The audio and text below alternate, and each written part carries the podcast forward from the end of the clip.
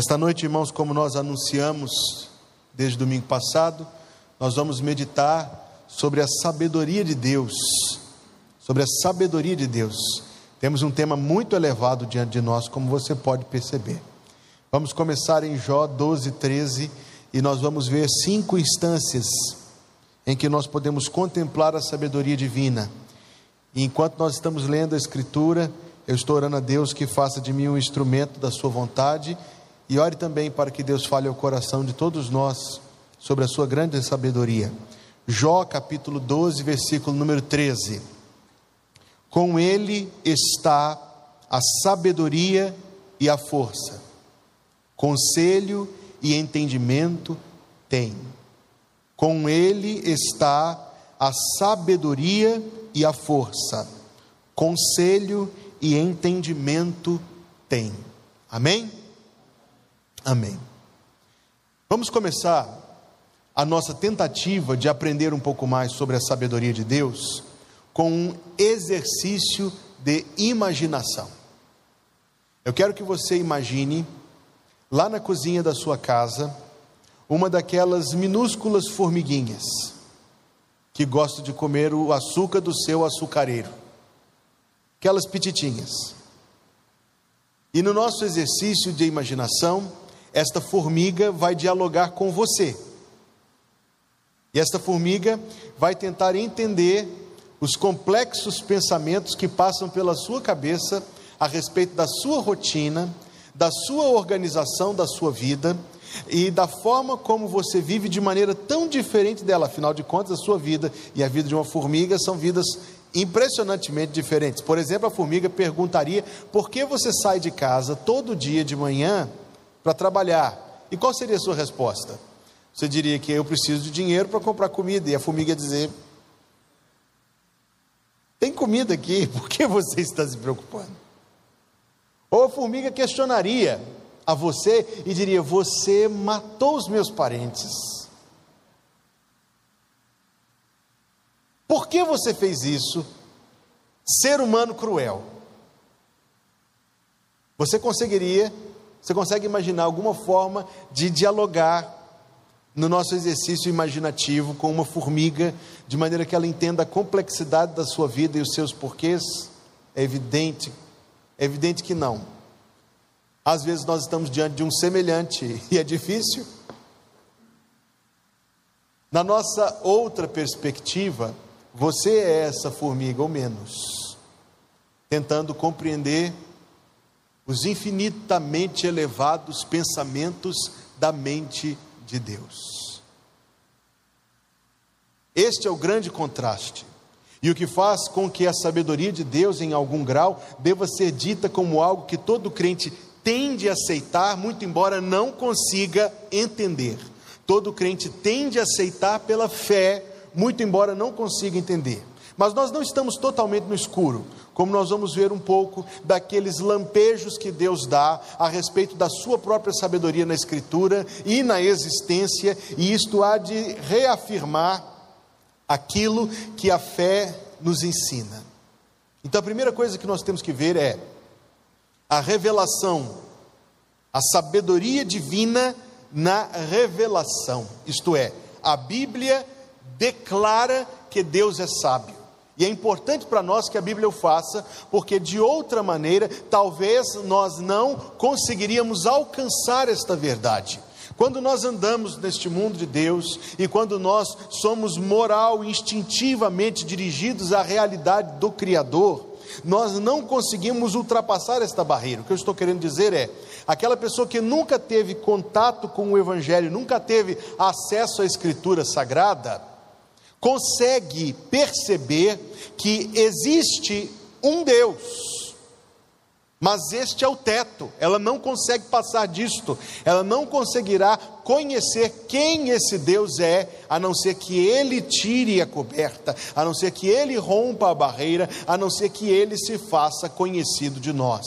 Então, irmão, se nós estivéssemos no escuro espiritual, sem escritura sagrada, nós não conseguiríamos, penso eu que não, alcançar a verdade de que Deus é todo sábio. Por isso, o primeiro fato é simples, simplicíssimo, mas é o mais importante, penso eu, da nossa reflexão. Por que nós sabemos que Deus é sábio? Primeiro de tudo, nós sabemos que Deus é sábio porque na Sua palavra ele se revela como Deus sábio. E nós poderíamos consultar inúmeros versículos, mas eu quero ser objetivo no que diz respeito ao tempo, onde está Daniel 2, versículo 20. Daniel disse: Seja bendito o nome de Deus, de eternidade a eternidade, porque dele são a sabedoria e a força. E em Romanos 16, 27, o apóstolo Paulo diz: Ao Deus único, sábio, seja a glória por Jesus Cristo para todos sempre. Amém. Há dezenas, por não dizer centenas de versículos que tratam deste assunto. Vamos pegar apenas dois inicialmente e nos aperceber de um fato. Isto não é para ser avaliado se você concorda ou não. Este é um fato a respeito de Deus. Deus é sábio. Amém? Número dois, a sabedoria divina na criação. Número um foi a sabedoria divina na revelação, está dito, fim de conversa. Eu sou uma pessoa que trato com a Escritura Sagrada dessa forma. O que a Bíblia diz eu não questiono, o que está dito, se eu não gosto, se eu não concordo, se eu não entendo, o problema está em mim, não está na Escritura Sagrada. E nós temos que ter essa mesma relação com a Bíblia. Aliás, eu me lembro de ter lido a respeito de um pastor que antes do culto, dois adolescentes da igreja, que ninguém tem ideias com o que eu estou contando, pegaram a Bíblia do pastor e colaram algumas páginas umas nas outras. E na hora de pregar, o pastor começou a ler a Bíblia e disse: E Adão conheceu a sua mulher, e virou aquilo que ele achava que era uma página, e estava escrito: E Adão conheceu a sua mulher, e ela tinha 300 cúbitos de comprimento 50 côvados de largura, 30 côvados de altura, e era feita de madeira de gofer e revestida de piche por dentro e por fora. E que o pregador terminou essa inusitada leitura e disse: Eu nunca tinha lido isso antes, irmãos, mas se está aqui é assim, e a Bíblia diz: Te louvo porque de um modo maravilhoso tu me criaste. Diz a Escritura Sagrada que Deus é sábio. Ponto. Número um, a sabedoria divina na revelação. Número dois, a sabedoria divina na criação. O profeta Jeremias, capítulo 10, versículo 12, disse: Deus fez a terra com o seu poder, estabeleceu o mundo com a sua sabedoria e pela sua inteligência estendeu os céus. Quando nós contemplamos a criação divina, nós podemos contemplar algumas das esferas, algumas das ocasiões da infinita sabedoria de Deus. Número um, talvez você já tenha tido acesso a esse tipo de informação porque circula na internet. Mas contraste somente este planeta no qual nós vivemos com os oito planetas, com sete planetas vizinhos como aqueles robôs que estão agora em Marte e encontrando lá nada além de um deserto árido e seco. Ou quando o ser humano tinha o espírito aventureiro de ir desbravar a Lua e descobriram que estavam gastando uma fortuna para visitar o vazio e que não tinha nada de interessante lá. E foram lá, se eu não estou enganado, quatro ou cinco vezes e depois disseram que era dinheiro demais para muito pouco resultado. Não há nada. E se você contemplar aquilo que é sabido a respeito somente deste pequeno, pequeno fração de fração de cantinho do universo chamado sistema solar, você observará que Deus inseriu uma harmonia perfeita neste planeta no qual nós vivemos. E Deus o colocou numa posição perfeita para que ele tenha calor e ar e água e frio e vida e verde, tudo da maneira mais harmoniosa possível. E este é simplesmente o lugar onde nós vivemos toda a nossa vida, cheio das evidências maravilhosas da sabedoria de Deus. Quando eu leio o relato da criação, eu fico muito impressionado porque diz o relato da criação que Deus criou as árvores para que elas sejam bonitas e para que o fruto delas seja agradável ao paladar. E eu fico imaginando, talvez, de maneira alternativa, se Deus tivesse criado essa imensidão do universo e tivesse colocado nas árvores algumas. É imaginação, você pode imaginar de outra forma, mas tivesse colocado lá algumas bolotas assim, sem gosto, que você come porque precisa. Lá tem o que você precisa, você come aquilo, fim de conversa. Mas Deus é tão harmonioso e bondoso e criativo que Deus colocou sabor. E junto ao sabor, Deus nos dá o prazer do sabor. E que coisa maravilhosa é tomar uma tangerina e sentir aquela delícia doce e aqueles gominhos estourando na sua boca. E Deus as criou. E com que finalidade tem isso, se não com a finalidade de nos abençoar? E quando você contempla a diversidade da criação, a mesma criação que produz coisas delicadas, como frágeis e lindas e delicadíssimas borboletas, produz também tempestades furiosas, vulcões, terremotos, coisas lindas e terríveis. E nós contemplamos a sabedoria de Deus na criação. Uma das razões porque eu não sou um evolucionista e não acredito na teoria darwinista da evolução e nenhuma outra teoria da evolução, é porque eu tive acesso a algumas informações que me deixaram muito impressionados, muito impressionado.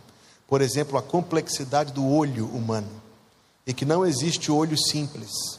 Até o olho de um peixe, que é aquela coisa bugalhada, feia, é um mecanismo extremamente complexo. E que o olho humano é extremamente complexo. E você não encontra forma, variação evolutiva, progressiva. Você encontra essa coisa formidável, pronta, complexa, pronta. Se você tomar apenas uma célula das infinitas células que compõem o seu corpo e que circula pelas suas veias agora, você encontrará uma complexidade tão vasta, tão ampla, tão impressionante, que é difícil pensar que essa seja uma das estruturas mais simples, porque ela é muitíssimo, muitíssimo complexa. Benjamin Franklin disse: acreditar que este universo veio do nada é a mesma coisa que acreditar que um dicionário é o resultado de uma explosão na gráfica.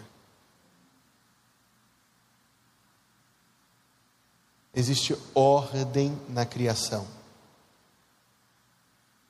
E a ordem que existe na criação é reflexo da sabedoria do seu Criador. Número um, a sabedoria de Deus na revelação. Está dito que Deus é sábio. Número dois, nós podemos ver um pouco da sabedoria divina quando olhamos as obras de Deus. Salmo 104, versículo 24: Ó Senhor, quão variadas são as tuas obras, todas as coisas fizeste com sabedoria. Provérbios 3,19: O Senhor com sabedoria fundou a terra e com entendimento preparou os céus. Número 3, a sabedoria divina na redenção.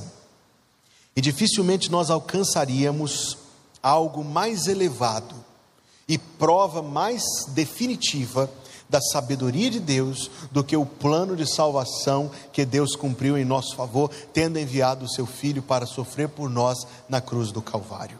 O texto já foi lido, mas precisa ser lido nessa perspectiva e está em 1 Coríntios capítulo 1. E agora você pode abrir a sua Bíblia. Primeira carta de Paulo aos Coríntios, capítulo número 1. Paulo está fazendo aqui um jogo de palavras muito interessante em que ele usa diversas vezes a palavra sabedoria, mas não se referindo à mesma coisa. E Paulo, por vezes, fazia isso. E cumpre a nós, cabe a nós, necessitados que estamos da instrução divina, nos aperceber da forma graciosa, didática, como ele está nos ensinando a partir de 1,17. Porque Cristo enviou-me não para batizar, mas para evangelizar, não em sabedoria de palavras, para que a cruz de Cristo não faça vã. A partir daqui, ele já está estabelecendo uma primeira categoria de sabedoria, que é a sabedoria humana. A sabedoria humana. E ele vai colocar de capítulo 1, 17 até capítulo 2, versículo 5, em contraste a sabedoria humana e a sabedoria divina.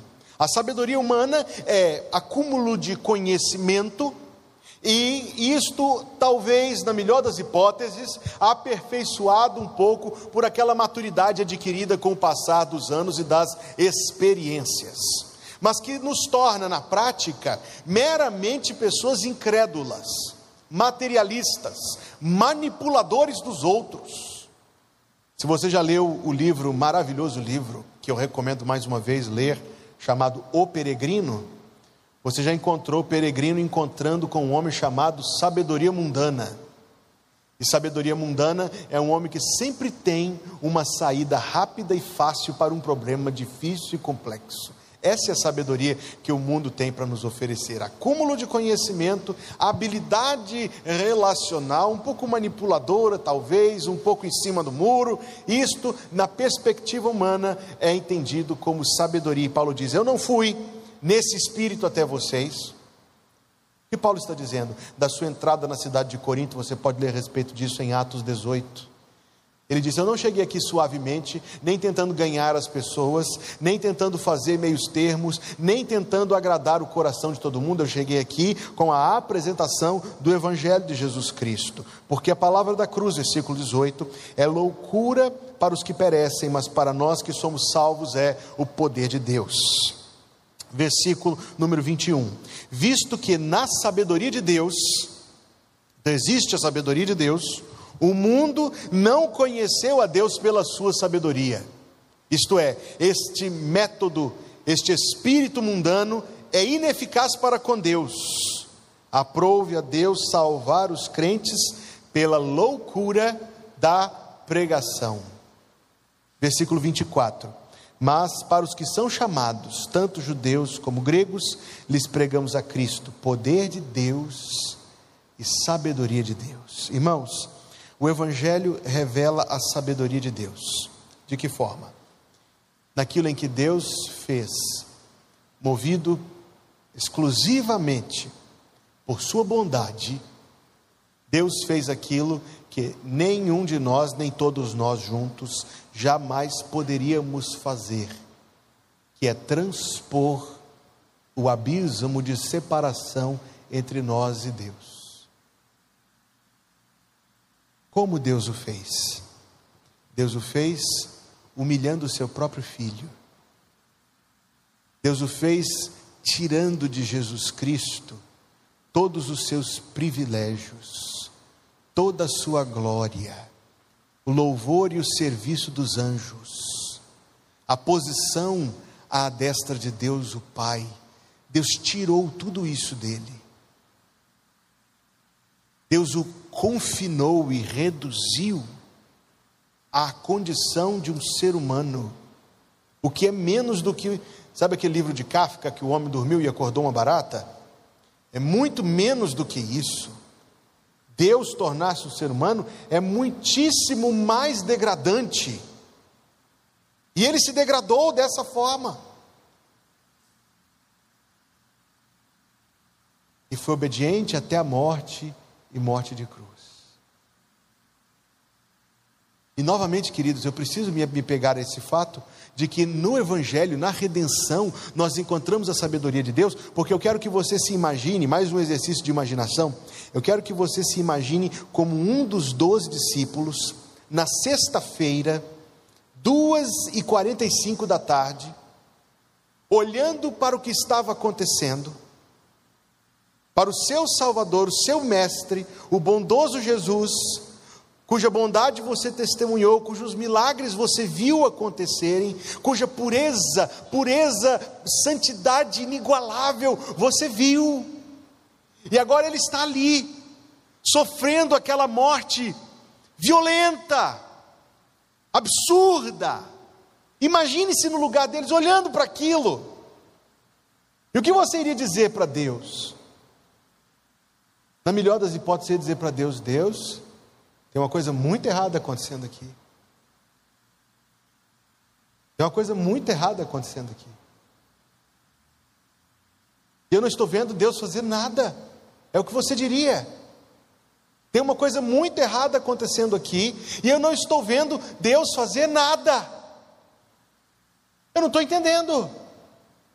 E depois que ele desse o último suspiro, você não faria diferente deles.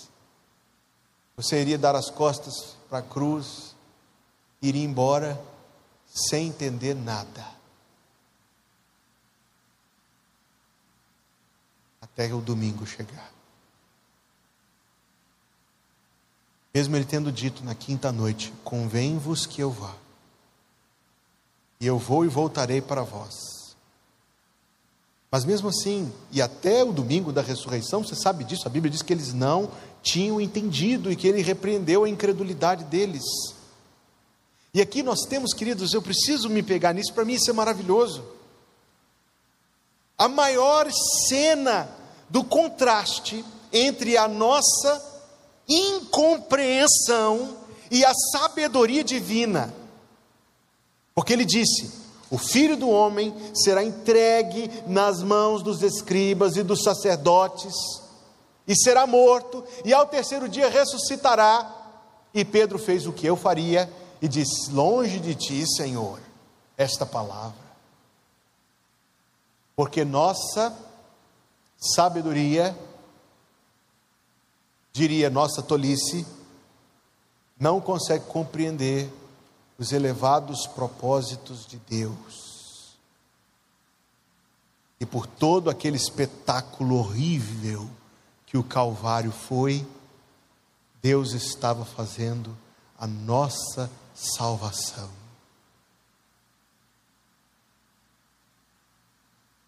E veio a noite da sexta e o sábado, mas você sabe que nas primeiras horas do domingo, Deus o exaltou soberanamente. Ele deu o nome que está acima de todo nome, para que ao nome de Jesus se dobre todo o joelho no céu, na terra e debaixo da terra, e toda língua confesse que Jesus Cristo é o Senhor, para a glória de Deus o Pai. É por isso que Paulo diz: para os que são chamados, nós pregamos a Cristo o poder de Deus e a sabedoria de Deus. Porque mais do que qualquer outra coisa que a gente possa contemplar, a cruz é a prova absoluta de que o Deus a quem nós cre... o Deus a quem nós servimos e em quem nós cremos é um Deus sábio, que usa aquilo que parece ser o contrário para fazer a sua vontade e que usou a morte do seu próprio filho na cruz para pagar o preço da justiça santa e prover a redenção para uma multidão de milhões de milhões de milhares de milhares. Nesse ponto, irmãos, nós podemos tentar entender, colocar em palavras o que é a sabedoria de Deus. E eu vou usar aqui a definição de um teólogo chamado Wayne Grudem, que diz: sua habilidade infalível de escolher os melhores meios para os melhores fins. Está estribada na sua onisciência, que faz com que as escolhas de Deus sejam sempre sábias, corretas, na sua onibenevolência, quer dizer, a sua suma bondade, que faz com que tudo que Deus escolha seja certo e bom, e na sua onipotência, que faz com que Deus sempre alcance os fins que ele escolhe. Esta é a sabedoria de Deus. Número um, a sabedoria na revelação. Número dois, na criação. Número três, na redenção. Número quatro, na providência. Providência é um assunto tão grande, irmãos, que quando nós concluímos o estudo de o conhecimento de Deus, eu estou pensando em partirmos para um estudo de várias quartas-feiras sobre a providência de Deus.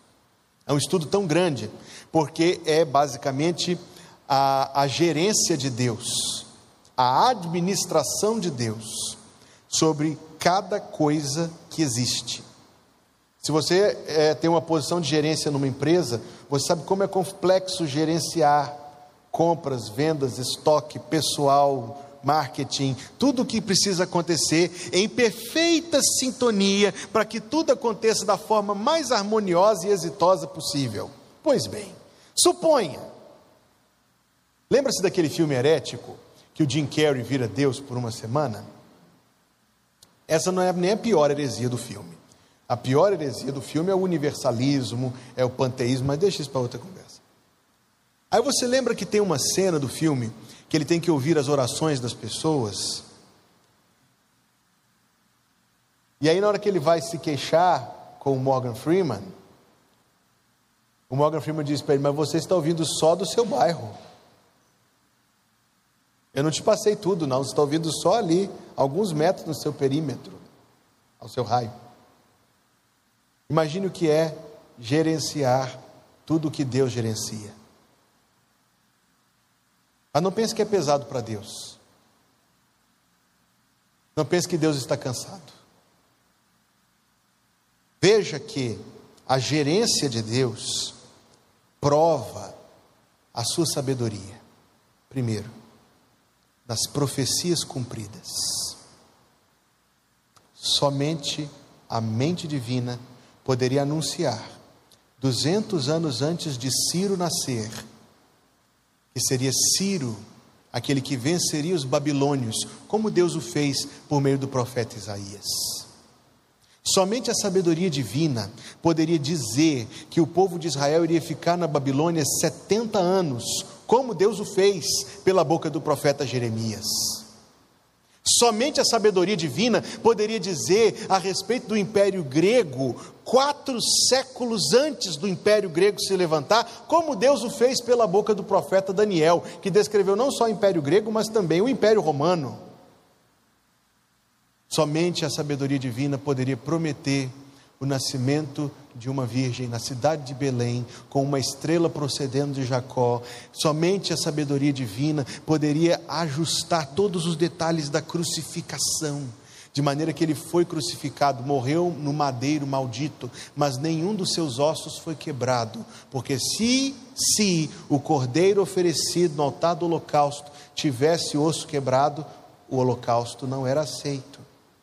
E até mesmo quando o soldado romano, que a tradição diz que o nome era Longino, atravessou o lado do Senhor com uma lança, nem assim os seus ossos foram quebrados. Seu coração foi perfurado, mas os seus ossos não foram quebrados. Na providência, nós vemos Deus cumprindo sempre a Sua palavra.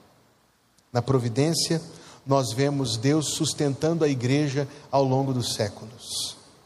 Eu li um artigo duas semanas atrás, leitura de férias, dizendo que as denominações, que o cristianismo no Ocidente não dura até 2100. Falando sobre Inglaterra, Europa e Estados Unidos. Que o cristianismo nesses países que estão indo de mal a pior não dura até 2100. Nós não estaremos aqui para tirar a prova, né? Provavelmente não. Talvez nossos filhos.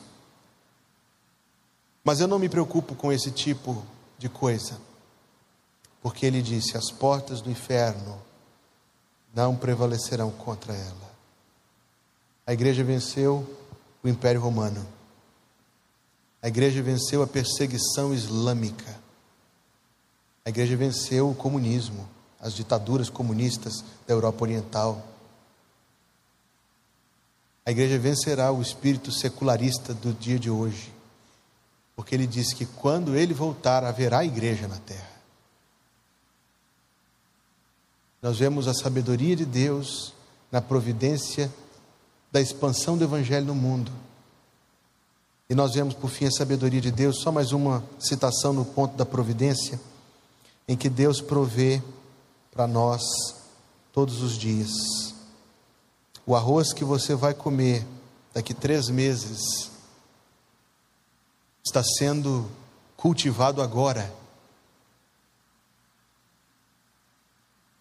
O arroz que você vai comer daqui três meses está sendo cultivado agora. E Deus está mandando todas as condições necessárias para que, de, para que daqui três meses não falte comida sobre a sua mesa. Nós pedimos a Deus que não nos deixe faltar o pão de cada dia, como Jesus nos ensinou a orar, mas Ele o faz não a cada dia, mas Ele o faz com uma agenda perfeita, de planos majestosos em Sua sabedoria. Sabedoria de Deus na revelação, na criação, na redenção, na providência. A sabedoria de Deus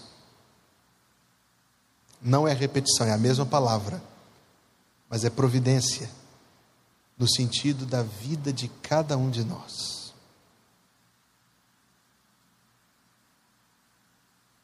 Quando José teve um sonho de que os seus irmãos iriam se prostrar diante dele, talvez tenha sido difícil para ele acreditar no sonho.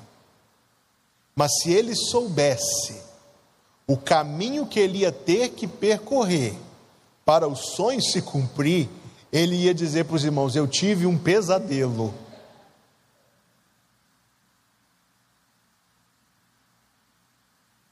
Esther foi posta por Deus numa posição dificílima. E quando você ouvir um sermão dizendo que Assuero ou Xerxes é um modelo de marido, saiba que não é. Ele era um péssimo marido. Ele era um marido que tentou usar a primeira esposa para se vangloriar, só que ela era mais difícil que ele. Aí ele era um marido que fazia, sei lá eu quantos meses que ele não dirigia a palavra à rainha Esther. Lembra-se disso? E ela disse para o tio dela que se ela entrasse na presença dele sem ser chamada, é um, é um maravilhoso marido, uma bênção. E Deus a colocou nessa dificílima posição. E ela disse: Orem e vamos fazer um jejum de três dias, e no terceiro dia eu vou até ele, e você lembra o final da história. Ruth Noemi, vamos pensar em Noemi. A história de Noemi começa com uma fome horrorosa que faz com que ela, o marido e os filhos tenham que sair de casa e ir para outro lugar. Chega lá quando a vida começa a se estabelecer um pouco, o marido morre. Passados mais algum tempo, morrem os dois filhos. E ela diz: Não me chame mais de Noemi, me chame de Mara, porque minha vida é amarga. Lembra-se disso? Mas o que é que Deus estava fazendo? Por meio de Esther, Deus estava provendo o maior livramento da história do Antigo Testamento. E o mais improvável de todos. E por meio de Noemi, aliás, de Ruth também, Deus estava trazendo ao mundo o seu próprio filho, o Senhor Jesus Cristo. Você consegue imaginar isso? Você consegue imaginar quão perfeitos são os sábios planos de Deus, como funciona a agenda de Jeová, o calendário de Jeová. Agora, irmãos, eu quero trazer tudo isso a nós, para concluir.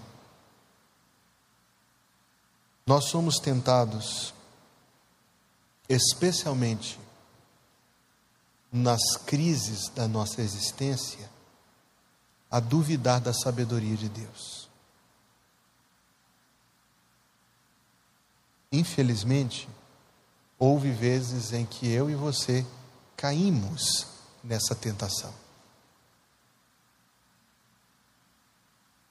Em que duvidamos de que Deus era capaz de transformar aquela situação dolorosa em algo bom Houve ocasiões em que talvez tenhamos sido tentados a questionar a justiça de Deus e dizer: Deus, Deus, por que tu estás permitindo que isso aconteça? Terá havido momentos em que nós somos tentados a pensar como Israel, lá em Isaías 40, versículo 27. Por que diz, ó Israel, e falas tu a Jacó, o meu caminho está encoberto ao Senhor e o meu juízo passa despercebido ao meu Deus? Amados, sejamos francos aqui uns com os outros. esta é uma tentação muito presente em nossa vida. Por isso nós precisamos contemplar a verdade imensa a respeito da sabedoria de Deus, como acabamos de fazer, embora tenhamos feito aqui de maneira muito simplória e muito aquém do que o assunto merece.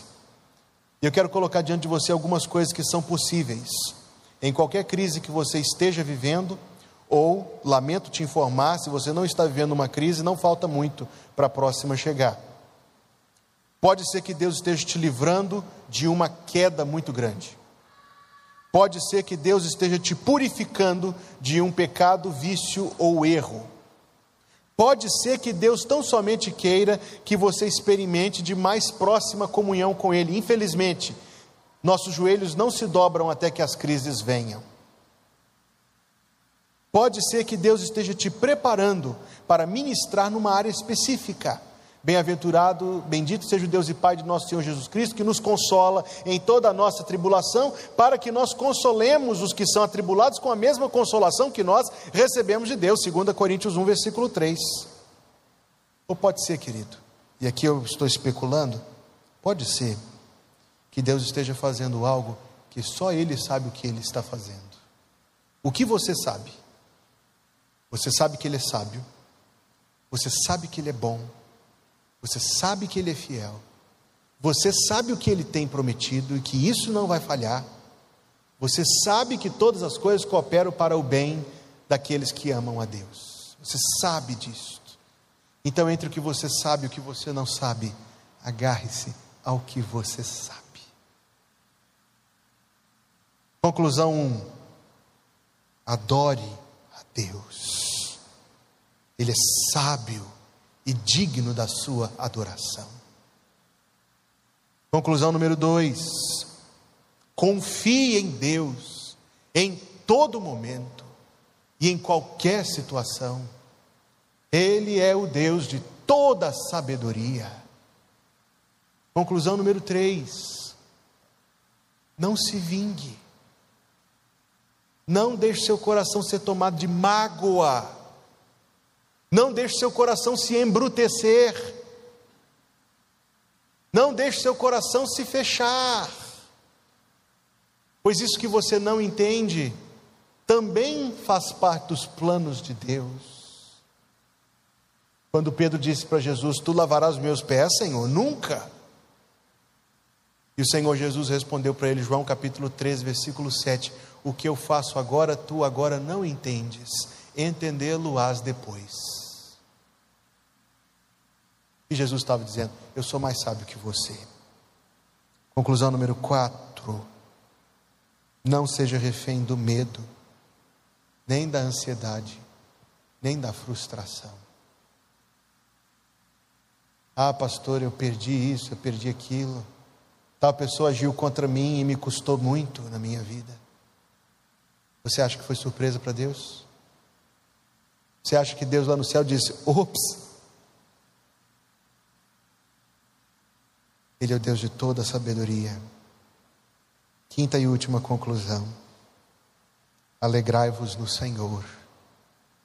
Outra vez vos digo: alegrai-vos. Oremos. Ensina-nos mais um pouco, Senhor, da tua sabedoria. E que o teu Espírito Santo coloque estas verdades, ó Deus, no nosso coração para que quando formos atacados por aquele inimigo que deseja nos ver falhar, ou quando formos, ó Deus, cercados por situações que pareçam muralhas altíssimas, Senhor, que nós não conseguimos entender. Senhor, para que quando nós formos atingidos pela dor, de uma maneira quase insuportável. Senhor, que o Teu Espírito Santo nos ajude e que nós nos lembremos da Tua sabedoria e que por causa da Tua sabedoria nós estejamos dentre aqueles que confiam, que louvam, que não recuam, seja o que for que estiver acontecendo. Aceita a nossa adoração, pois nós te louvamos, ó Deus de sabedoria infinita. E suplicamos, Senhor, que fortaleças a nossa fé. Obrigado pelo que teu filho fez por nós na cruz. Obrigado pelo teu espírito presente em nossa vida. Obrigado pelo culto desta noite. E que o Senhor te abençoe e te guarde. Que o Senhor faça resplandecer o seu rosto sobre ti e tenha misericórdia de ti. Que o Senhor sobre ti levante o seu rosto e te dê a paz em nome do Senhor Jesus. Amém.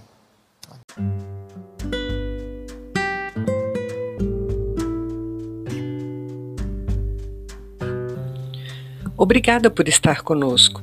Volte sempre. A Igreja Batista Plenitude tem sempre uma mensagem de Deus para você.